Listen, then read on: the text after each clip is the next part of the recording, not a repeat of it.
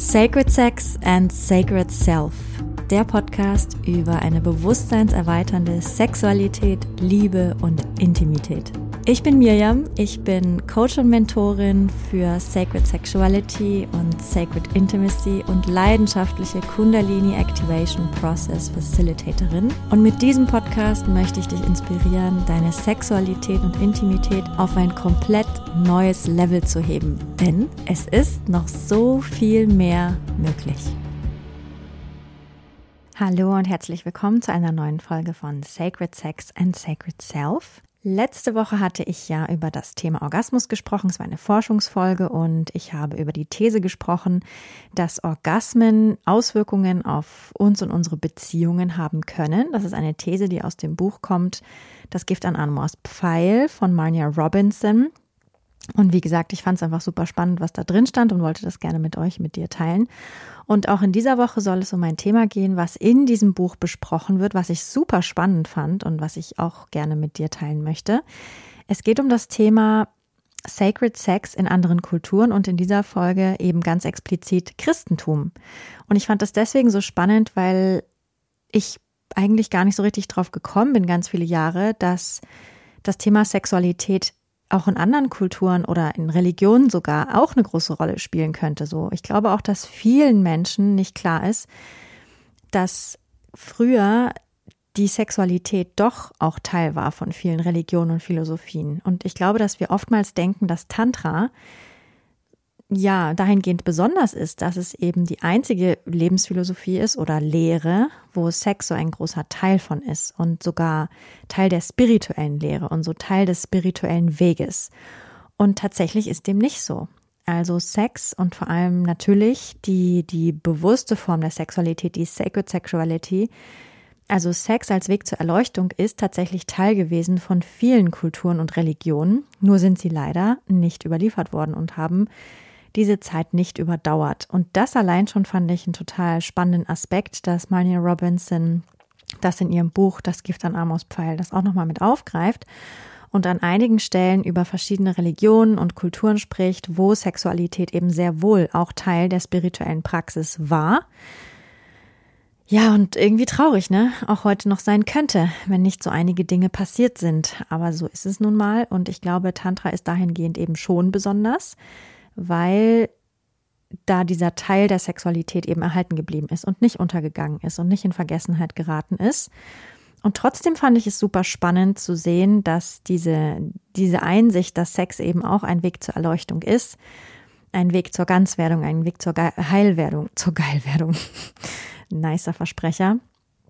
Ähm, ja, und, und zu mehr Liebe und zu mehr Licht und ja, einfach zum Erwachen. So, das ist, ähm, das ist ja, das ist einfach toll. Bitte verzeih mir, ich bin ja wie gesagt im sechsten Monat schwanger und äh, so langsam merke ich, dass mein Hirn manchmal aussetzt. Ich weiß nicht, ich glaube, das ist normal. Also ich merke, dass ich mir plötzlich manchmal den Anfang des Satzes nicht mehr merken kann. Also sollten mir hier manchmal ein paar Versprecher passieren oder Sätze, die plötzlich nicht zusammenpassen, dann weißt du warum. Ich gebe mein Bestes und ich ja, freue mich darüber, heute mit dir zu sprechen. Es soll auch nur ein ganz kleiner Exkurs sein, denn natürlich, es lohnt sich sehr, dieses Buch zu lesen und ich will ja auch nicht schon alles vorne wegnehmen, aber ich fand vor allem den Teil mit dem Christentum sehr spannend und das möchte ich mit dir teilen. Etwas, was mir auf jeden Fall schon bekannt war und also was ich schon lange weiß und fand das damals schon sehr spannend, dass ja, dass es die Theorie gibt, dass das Christentum beziehungsweise dass die Lehre von Jesus sehr wohl auch auf die heilige Sexualität aufbaut und dass Maria Magdalena, die ja in ganz vielen hm, Schriften und Überzeugungen und Büchern und was weiß ich als die Hure dargestellt wird, dass das eigentlich eine Tempelpriesterin war. Und etwas, was ich auch sehr spannend finde, ist, dass Prostituierte eigentlich ursprünglich, das Wort Prostituierte kommt eigentlich vom Wort Priesterin. Also das waren Frauen, die im Tempel gedient haben. Und ja, man sagt zum Beispiel Tempel der Isis, der Göttin Isis aus Ägypten. Das waren zum Beispiel, das waren zum Beispiel ja Tempel, in denen die heilige Sexualität eben gelehrt wurde und an ausgewählte Frauen weitergegeben wurde. Also die Frauen, die sich Isis ähm, ge geweiht hatten, die wurden eingeweiht in die, in die heilige Sexualität, in die Praktiken der heiligen Sexualität. Also Priesterinnen, ja, und die haben das praktiziert, diese Praktiken. Und angeblich, ne, das ist natürlich alles nicht so überliefert und doch gibt es einige, die da fest überzeugt sind. Ich weiß nicht, was stimmt, aber ich finde das einfach ein sehr für mich macht das sehr viel Sinn und ich bin ja auch in Rückführungen schon viel gewesen in alten Leben und bin da auch teilweise in solchen Leben gelandet. Also von daher kann ich sagen, ja, es fühlt sich schon wahr an für mich, dass diese Priesterinnen dieses Wissen, also zum einen war es geheim ne, und wurde nur an ganz bestimmte Frauen weitergegeben, eben weil das sehr kraftvolle Energien sind und man musste sich diesen Energien schon sein ganzes Leben lang verschreiben, um, um in der Lage sein zu können, in diese tiefen Praktiken einsteigen zu können. Deswegen waren das wirklich Priesterinnen, die im Tempel gewohnt haben, die dort, ja, die, die sich ganz dieser göttlichen spirituellen Praxis hingegeben haben und dieses Wissen aber auch an Männer weitergegeben haben im Sinne von, die wurden dann von den Priesterinnen initiiert. So. Das finde ich erstmal einen, einen sehr spannenden, ja, Aspekt. Und angeblich ist es so, dass dann eben aus diesem, aus diesem Wort Priesterin Prostituierte wurde und es eigentlich etwas, etwas Heiliges war, eingeführt zu werden in diese Sexualpraktiken und sich dann irgendwann, ja, zu, zu etwas anderem entwickelt hat, also zu, ja, zu, zu Prostitution und ja, die Tempel gibt es ja heute nicht mehr, wobei ich ja der festen Überzeugung bin, dass diese Tempel noch tief, tief in uns drin sind, in, in uns allen. Ja, und fand das einfach spannend, das zu erfahren, dass auch Maria Magdalena angeblich Teil dieser Priesterinnen war und eben nicht Prostituierte im heutigen Verständnis, sondern Tempelpriesterin. Und es gibt, es gibt einige Strömungen, die daran glauben, dass Jesus und Maria Magdalena eben diese heilige Sexualität praktiziert haben. So, das wusste ich. Und ich fand dann aber noch sehr spannend, was Marnia Robinson in ihrem, mm, in ihrem Buch geschrieben hat. Sie hat nämlich geschrieben über bestimmte Texte, die im, in Ägypten aufgetaucht wurden, äh, aufgetaucht sind. Und in diesen alten Texten wurde von der heiligen Ehe gesprochen. Und die heilige Ehe wurde aber ganz anders verstanden als die heilige Ehe heute. Heute ist ja die heilige Ehe ja ein Verständnis von man wartet bis zur Ehe und der heilige Bund der Ehe, ne, dass man, wenn man eine gute Katholikin ist zum Beispiel oder ein guter Katholik, dass man wartet, bis man den heiligen Bund der Ehe eingeht und dann eben Sex hat. So.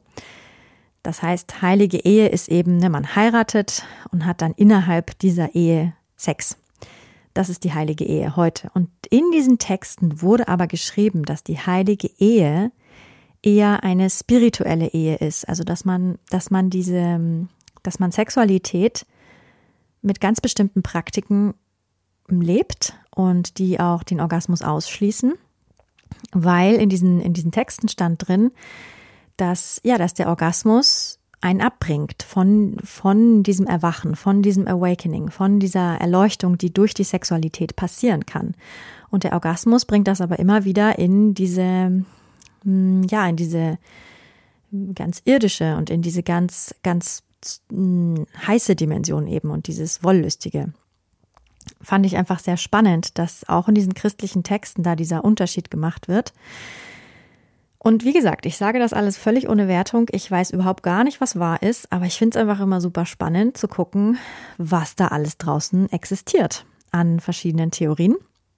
Und ja, vielleicht findest du das ja auch spannend. Und was ich daran so spannend finde, ist, dass eben damals in diesen alten Texten ganz genau beschrieben wurde, wie man diese heilige Ehe mit jemandem leben kann und eben dabei ganz tunlichst darauf achten soll, den Orgasmus zu vermeiden.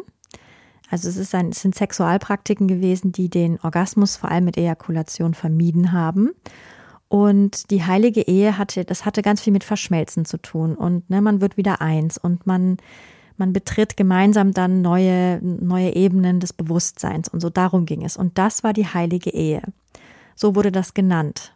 Und hatte nichts damit zu tun, dass man ein Ritual eingeht, dass man Mann und Frau wird, sondern die heilige Ehe hieß erstmal, Mann und Frau kommen zusammen, um zusammen das Einssein wieder zu feiern und ja, die heilige Ehe zu feiern. und sich gemeinsam dem spirituellen Wachstum durch die Sexualität zu widmen. Das war das Ziel. Das Ziel war nicht, jemanden zu zeugen oder die Familie zu vergrößern. Das Ziel war wirklich, gemeinsam, ja, zu erwachen, das Göttliche in sich zu finden über die Vereinigung, über die körperliche Vereinigung. Und darin wurde auch beschrieben, dass Mann und Frau da ganz bestimmte Portale haben und eben, wenn sie zusammenkommen, wieder eins werden und diese Portale sich ergänzen. Ich finde das total schön, dass es diese, diese Texte, also die gibt es, die Texte. Mania Robinson schreibt, die heißen Nak Hamadi Schriften. Und tatsächlich wurden diese Praktiken im Christentum auch eine ganze Zeit praktiziert. Und es gab wohl auch ähm, Strömungen des Christentums, die bis ins frühe Mittelalter ähm, das so gehandhabt haben. Aber äh, ja, durch die Zeit ist dieses Wissen mehr und mehr in den Hintergrund getreten und mehr und mehr wurde die heilige Ehe, also es war eher wie so ein Missverständnis, wurde die heilige Ehe anders interpretiert. Also die heilige Ehe war dann eben irgendwann nicht mehr eben dieses Zusammenkommen mit dem Ziel, zusammen Gott zu erforschen über die Körper, sondern ja, wir gehen einen Bund ein und Gott segnet das ab. Das ist die heilige Ehe so und das ist dann eben diese sehr irdische Ehe, von der ich ja vor am Anfang gesprochen hatte. Ich fand das einfach nur spannend, dass ein Begriff so unterschiedlich ausgelegt werden konnte und zu so unterschiedlichen Ergebnissen geführt hat. Denn das ganze Konzept von heiliger Ehe und Sex darf nur innerhalb der Ehe geschehen, eben dieser heiligen Ehe, also dieser Begriff, der da so uminterpretiert wurde, was der für Auswirkungen hatte. Etwas, was ich auch sehr spannend fand, war, dass in diesen Texten anscheinend beschrieben wurde, dass es für den Mann ungesund ist, so oft zu kommen oder dass das am besten vermieden werden soll, wenn die Kraft und die spirituelle Kraft, also die körperliche Kraft und die spirituelle Kraft wachsen sollen und erhalten bleiben sollen. Und dass es eben Kraft zieht, wenn im Geschlechtsverkehr oder im Sex mit der Frau der Samen verloren wird. Und dass anscheinend daraus diese Geschichte gesponnen wurde, dass man als Mann die Frau meiden soll. Ne, da kommt ja die ganze die Erbsünde und so weiter, all dieses Bild, diese, ganzen Bilder kommen ja daher, dass der, dass die Frau schlecht ist und dass man als Mann aufpassen muss und die Frau verführt und so weiter. Und in diesen Texten war eigentlich nur ursprünglich gemeint, vermeide das, den Samen deiner Frau zu geben, wann, wenn du kein Kind zeugen möchtest, weil das dazu führt, dass du deine Kraft verlierst, deine körperliche und deine spirituelle Kraft. Also vermeide da diesen Punkt mit deinem mit deiner Frau, mit deinem Weib, was auch immer da drin stand.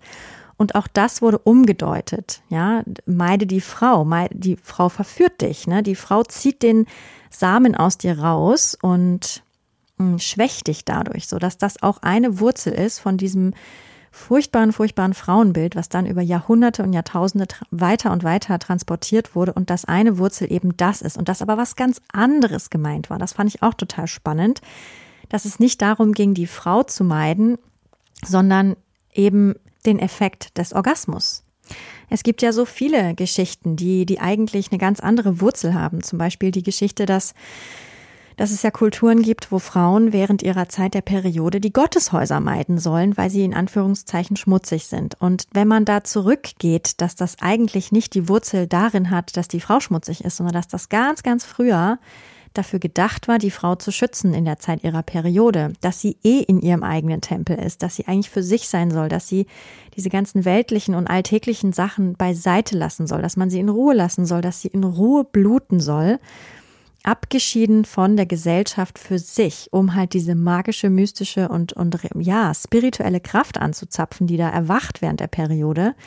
Also es war eine hochheilige Zeit und man wollte der Frau dafür Raum geben. Und was dann daraus wurde irgendwann, ist eben die Geschichte, ja, man muss sie ähm, von der Gesellschaft fernhalten, weil sie schmutzig ist, weil man nämlich die Gesellschaft schützen muss vor der Frau. Also auch das ist wieder ein Beispiel, wo die Geschichte einfach umgedreht wurde und es einfach ganz andere Wurzeln gibt, die, ja, die leider Früchte getragen haben, die so ursprünglich nicht gemeint waren. Also ich hoffe, du findest diesen kleinen Exkurs auch genauso spannend wie ich und das war jetzt ein, ein kleiner Impuls, wie, wie anscheinend auch das Christentum Sacred Sex als Teil der spirituellen Praxis angesehen hat. Und es ist sehr schade, dass es über die Jahrhunderte und Jahrtausende ja verloren gegangen ist und sich eine andere Strömung durchgesetzt hat. Aber genau dafür ist ja die heutige Zeit da, dass wir uns genau an diese Dinge wieder erinnern Und ich fand es einfach schön zu wissen, dass auch die Religion, die hier eben am meisten vorherrscht in diesem Kulturraum, dass auch da Sexualität Teil davon war. Fand ich einfach schön. Ja, dann mit dieser kleinen Inspiration hoffe ich, hast du noch eine schöne Restwoche und wir hören uns dann in der nächsten Woche mit einer neuen Folge von Sacred Sex und Sacred Self. Bis dahin, alles Liebe, deine Mirjam. Wenn dir diese Folge gefallen hat, dann würde ich mich sehr freuen, wenn du mir eine 5-Sterne-Bewertung dalassen würdest. So wird dieser Podcast noch mehr Leuten angezeigt und die Botschaft von Sacred Sex and Sacred Self verbreitet sich immer weiter. Und wenn du möchtest, dann teile diese Folge gerne mit deinen Liebsten oder auf sozialen Medien wie Instagram oder Facebook. So können wir alle zusammen losgehen für eine Welt, in der wir Sexualität noch freier, noch kraftvoller, noch authentischer und noch liebevoller leben können.